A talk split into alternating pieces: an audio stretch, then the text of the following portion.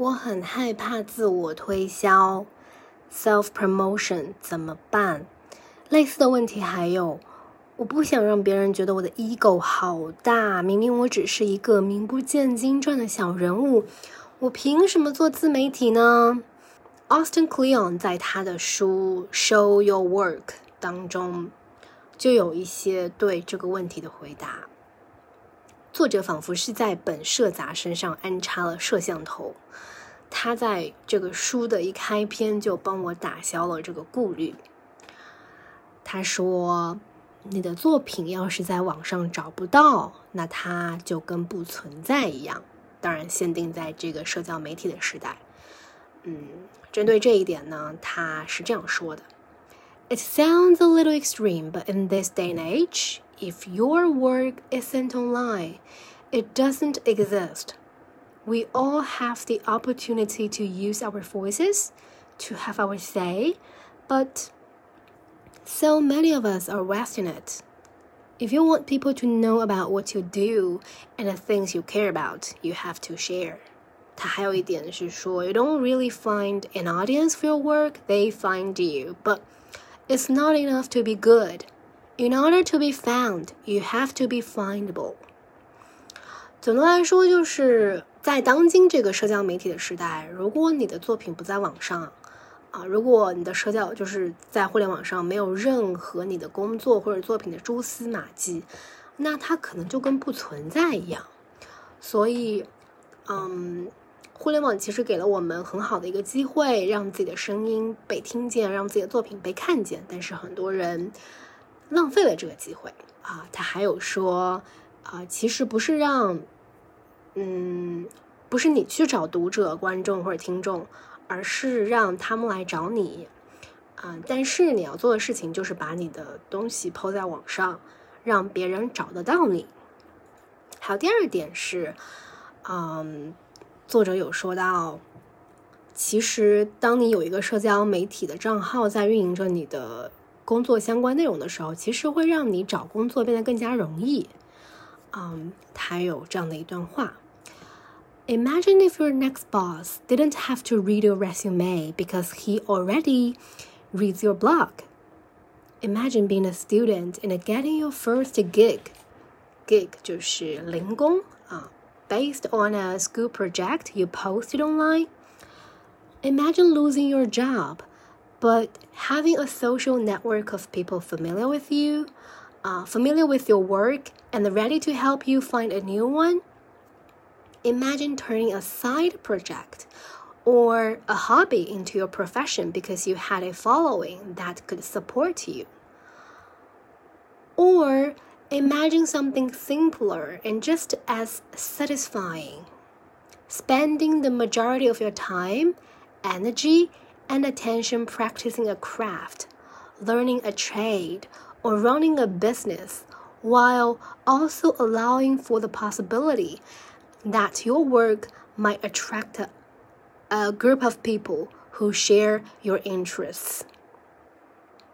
And all you have to do is show your work.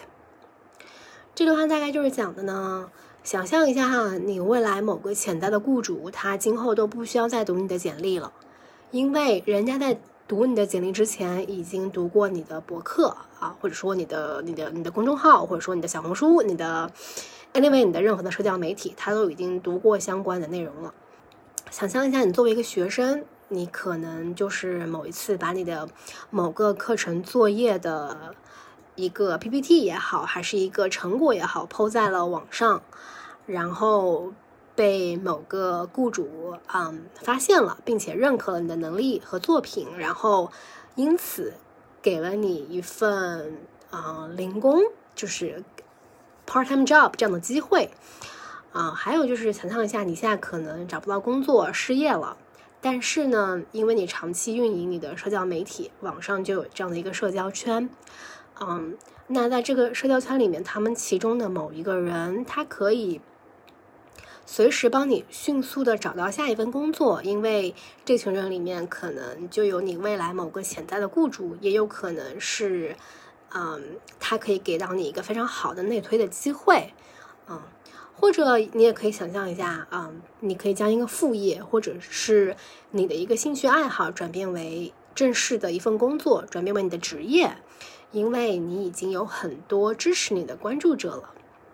而这一切的一切要成立的一个前提，其实就非常简单，就是你把你的工作和作品展示在社交媒体上。嗯，这是第二点，作者关于这个问题的回应。那么第三点呢？嗯，作者也分享了这样的一个观点，就是，嗯，现在并非是唯天才论的这个时代，就不是 senior 呃，不是 genius 这个时代，嗯，而是 seniors 的一个时代。每个人都有自己的价值。什么是 seniors？seniors 它等于 scene，就是那个场景加上 genius，嗯。Scene 就是场景、场域这样的一个意思。作者有专门的一个章节在解释什么是 Genius 这个概念呢，就是它比起天才 Genius 啊，这个更强调个人天赋的这样的一个概念。Genius 强调的是一个生态圈，是 ecology of talent。他所倡导的是任何人都不可能独立于他人、独自存在。任何好的作品。啊，它都是在彼此的合作分享中诞生的，就是每个人都站在了可能前面的那个巨人的肩膀上，然后诞生了更好的作品，而不是从零到一突然从天而降一个什么鸿篇巨制，或者说是一个杰作这样。他有这样的一段话：We live in an age where it's easier than ever to join a seniors. You don't have to be rich, you don't have to be famous, and you don't have to have a fancy resume or a degree from a um, expensive school. Online, everyone, the artist, the curator, the master, and the apprentice, the expert, and the amateur. You know, everyone has the ability to contribute something. 就是我们现在所在的时代，不是一个倡导 genius 的时代，而是一个人人都可以加入 seniors 的时代。你不需要有名、有钱，你也不需要非常光鲜的履历，或者说非得是什么贵族学校毕业的。在互联网上，每一个人，无论是艺术家，还是博物馆馆长，还是无论你是大师还是学徒，无论你是专家还是业余选手，你都有能力贡献自己的价值。OK，那今天这个 question 就到这里。呃，今天是我第一次尝试，就是完全无剪辑的来录一个很短的内容。我不知道这样的内容，这样这样的形式，大家是不是会喜欢？嗯。然后你的体验感是怎么样的？如果可以的话，欢迎你评论告诉我，给我一些反馈，谢谢。哦，对了，还有关于这一期播客所有的文字内容，我都已经放在 show notes 里了，大家可以去看相关的英文和。嗯，书籍的推荐、作者介绍等等内容。Okay, so bye bye. See you next time.